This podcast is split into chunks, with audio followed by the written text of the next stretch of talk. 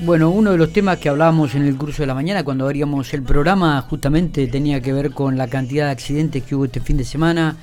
Una, un joven de 16 años perdió su vida allí en Bernardo de la Roudé, eh, gente alcoholizada manejando, eh, una persona que estaba inhabilitado para conducir por un este accidente fatal eh, fue detenido también en el curso de este fin de semana. Bueno, mucha información que el fiscal Guillermo Komarowski va a ir corroborando y ampliando con algunos detalles más a quien tenemos en línea. Guillermo, gracias por atendernos. Buenos días. ¿Qué tal? Buen día, Miguel. Buen día a los oyentes. Guillermo, contanos un poco. La verdad que fue un, más allá de, las chanzas que nos decimos, digo, fue un, fue un fin de semana preocupante por la cantidad de accidentes que hubo en, Pico, en, la zona, en ruta, y, la, y el joven este de 16 años que pierde su vida en Bernardo Larrodé, ¿no?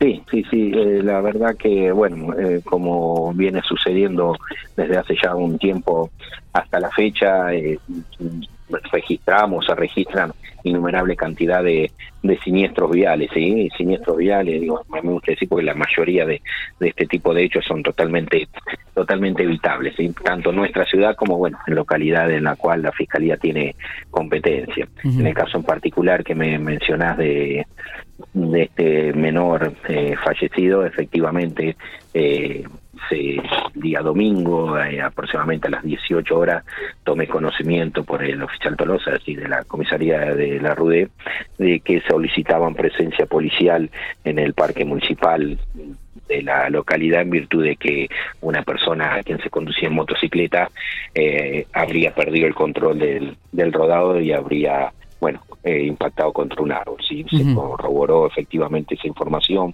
a pesar de que fue eh, auxiliado por testigos eh, que estaban en el lugar, digamos, por gente que estaba pasando la tarde ahí en, en ese parque recreativo y que y personal de salud también que llegó en forma posterior. Bueno, a pesar de las maniobras de, de rehabilitación, fue imposible eh, salvarle la vida, producto de las gravísimas lesiones, sobre todo, y de acuerdo a la, a la autopsia del, del, médico forense, el doctor Ferreira, la lesión craneal, eh, la lesión craneal fue eh, determinante en, en, el deceso, ¿sí? Bueno, en ese hecho, bueno, como te decía, no hay intervención de, de terceras personas, sino es más, existe innumerable cantidad de testigos que dan cuenta de la mecánica del hecho, es decir, esta persona venía circulando por la calle interna que tiene el, predio, que es una especie de semicírculo, y bueno, en, una de esas partes de, curva, eh, la moto se clava como en una eh, especie de montículo de tierra y el conductor eh, sale despedido, lamentablemente impactando contra un árbol, como te decía. ¿La familia estaba ahí en el predio de...? No, no, no, no, no. No, no, no, no. Eh, eh, la familia no estaba en el predio, no, no. Estaba, el chico había ingresado eh, minutos previos en la motocicleta, bueno, entiendo, ¿no? A, dar una, a dar una vuelta, digamos, a, transitar por el interior del mismo. ¿Llevaba el casco reglamentario o...? No, no tenía casco colocado, no, no, no tenía casco colocado. Claro, claro. Este, bueno, murió en el acto, ¿no? Tras el impacto. Eh, eh, o sea, por lo que me informa personal policial eh, que pudo recabarse testimonio de, como te decía, de gente que estaba en el lugar y de personal de la salud, intentaron reanimarlo, pero lamentablemente ya fallece en el interior de la ambulancia, ¿sí? Ah, pero sí, a escasos, a escasos minutos del hecho. Está bien. Guillermo, eh, hubo muchos accidentes el fin de semana y hubo mucha gente eh, alcoholizada manejando vehículos. Eh, no sé si tuviste intervención en alguno de ellos o solamente fueron notificados. A ver, efectivamente me han dado intervención de algún siniestro en el cual, bueno, más allá del nivel de alcoholemia que, que no de los que estoy recordando no me dio intervención por eh, conductores alcoholizados involucrados en, hechos, sí, eh, de siniestros viales, sí, eh, he tomado conocimiento y he consultado, porque me ha sido consultado también por colegas tuyos, de un caso que dio que hablar acá en la rotonda de, lo que sería Pueblo, Nuevo, en el cual un conductor en un automotor colisiona atrás a una motocicleta y hace que ésta eh, caiga debajo de una camioneta que, transitaba delante de él. Eh, pero bueno, no se me dio intervención porque no sufrió eh, lesión en ninguna de las partes intervinientes. Sí, eh, tomé conocimiento por, por efectivos policiales que intervino, intervino la Dirección de Tránsito eh, junto con policía reteniendo el vehículo, infraccionándolo por, por digamos, distintas faltas municipales, esto de andar alcoholizado, sobre todo en la, en la vía pública. ¿sí? Eh, pero, y después, eh, bueno, nada, hubieron distintos accidentes, como te decía, en el, en el ejido de la, de la ciudad y en, en Avenida Circunvalación, eh, pero si bien con, con lesionados, eh, no de mayor eh, gravedad, digamos, o con riesgo de vida. Está bien. Y otro hecho importante que mm, por ahí no sí. quiero tampoco dejar de pasar desapercibido, eh, la policía detuvo a una persona que estaba inhabilitado para conducir hasta el año 2025, había este... Sí este, participado en un accidente, un accidente fatal, digo. ¿Cómo, cómo es este hecho? ¿Dónde ocurrió? Este, cómo, cómo, ¿Cómo lo está resolviendo la justicia al respecto, Bien, Guillermo? Sí. En principio te digo, y acá sí te voy a dar el nombre de la persona que tengo o que se encuentra detenida, porque una persona que registra una condena, es decir, ya la justicia se ha expedido, lo ha condenado y se encuentra cumpliendo eh, una condena pues, eh, por la cual resultó inhabilitado. Este es el ciudadano, se trata de Jonathan Cantaruti, el, el imputado.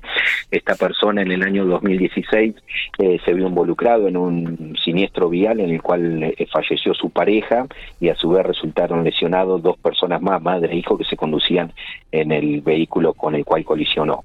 ¿sí? En virtud de ese hecho, en el año 2018 fue condenado en febrero de 2018 a dos años y seis meses de prisión en suspenso y siete años de inhabilitación que agotan el 20, o agotarían en principio el 20, en febrero del año 2025. Uh -huh. Bien, eh, eh, el día domingo, eh, no, el sábado próximo pasado tomo conocimiento ahora 15 aproximadamente por el comisario Lucas Rinaldi a cargo de comisaría tercera de que este sujeto habría sido visto en el día de la mañana o en concreto es, a ese mismo día en horas 8.50 aproximadamente eh, personal eh, justamente de la dirección de tránsito que se dirigía a cumplir sus labores observa un vehículo un Fiat Uno color rojo que iba zigzagueando en, en, la vía pública aquí en la ciudad, que se cruzaba hacia el carril contrario, hacia donde el carril donde venía correctamente circulando este testigo uh -huh. y que para este testigo brinda las características, como iría vestido, obviamente no conoce el conductor, sí manifiesta que se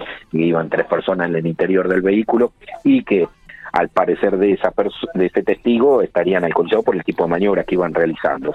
Eh, da aviso al SECON eh, y bueno, se lo trata de ubicar, no siendo posible en ese momento, y ahora 15 aproximadamente, 14.30, se recibe un nuevo llamado telefónico al SECOM de alguna persona que se encontraban en el Parque Belgrano, ahí enfrente de Comisaría Tercera, mm. dando aviso que en un auto de las mismas características, Fiat uno color rojo, al menos dos personas ahora se encontraran en el interior, sí. bueno, también se encontrarían en algún estado de, de, de, de, intoxicación alcohólica o algo le estaría sucediendo, dice el testigo, porque lo observaba subirse a la bicicenda, chocarse los cordones, eh, al punto tal que se tuvo que arrimar este testigo y casi eh, detenerle el auto porque iba a muy baja velocidad, eh, transitando casi con el conductor y el acompañante dormitando, ¿sí? durmiéndose en concreto. Uh -huh. es en virtud de eso que inmediatamente se hace eh, con esta información más la que tenían del día de ese mismo día en hora de la mañana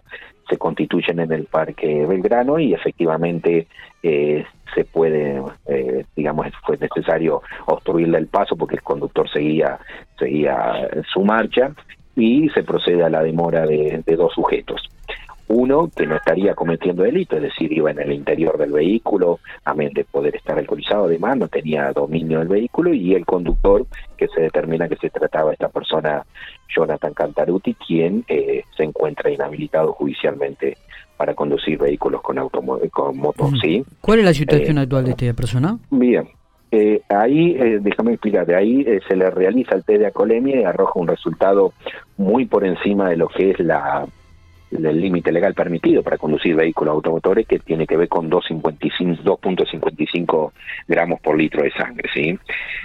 En virtud de eso y teniendo en cuenta la inhabilitación que pesaba, es decir, que no puede conducir esta persona, estando o no estando al no puede conducir hasta que se expire el, plazo, hasta que se lo rehabilite judicialmente, ordené la, la demora y posterior detención y al día siguiente, el día domingo, en horas de la tarde, se le hizo la audiencia de formalización eh, con la defensa a cargo del doctor Constantino y jueza de control, doctora Jimena Cardoso, y solicité una presión preventiva que la jueza, eh, si bien eh, hizo lugar, lo hizo por un plazo menor al solicitado y dispuso en principio una prisión preventiva por 20 días.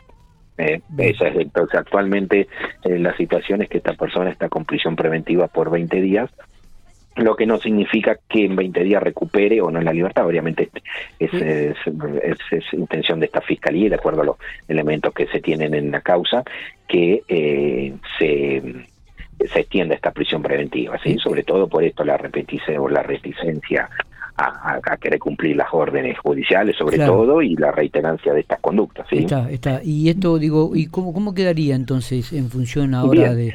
Déjame adelantarte que en la búsqueda del sistema informático, eh, a fin de dar con, con, los datos de esta persona y corroborar bien cuándo vencía su inhabilitación y demás, eh, encontré una actuación en el cual en el año pasado, el 31 de julio del año pasado, se lo encuentra esta persona eh, también con en el mismo vehículo y se lo infracciona porque andaba con las eh, luces rotas y demás y en ese momento también tenía un cierto grado, algo de 1,57 de alcohol en sangre y se le hace una multa, ¿sí? Cuando esa multa llega al tribunal de faltas eh, que, pasa sentencia, ahí advierten eh, por los registros informáticos que esta persona estaba inhabilitada para conducir, es decir, no solamente se le imputó el hecho del día sábado, sino también se le imputó el hecho del 31 de julio de, del año pasado eh, de haber conducido sin autorización para ello. Está bien, está. Así que y bueno, ahora se continúa el plazo y en el caso de encontrar evidencia, Fiscalía va a avanzar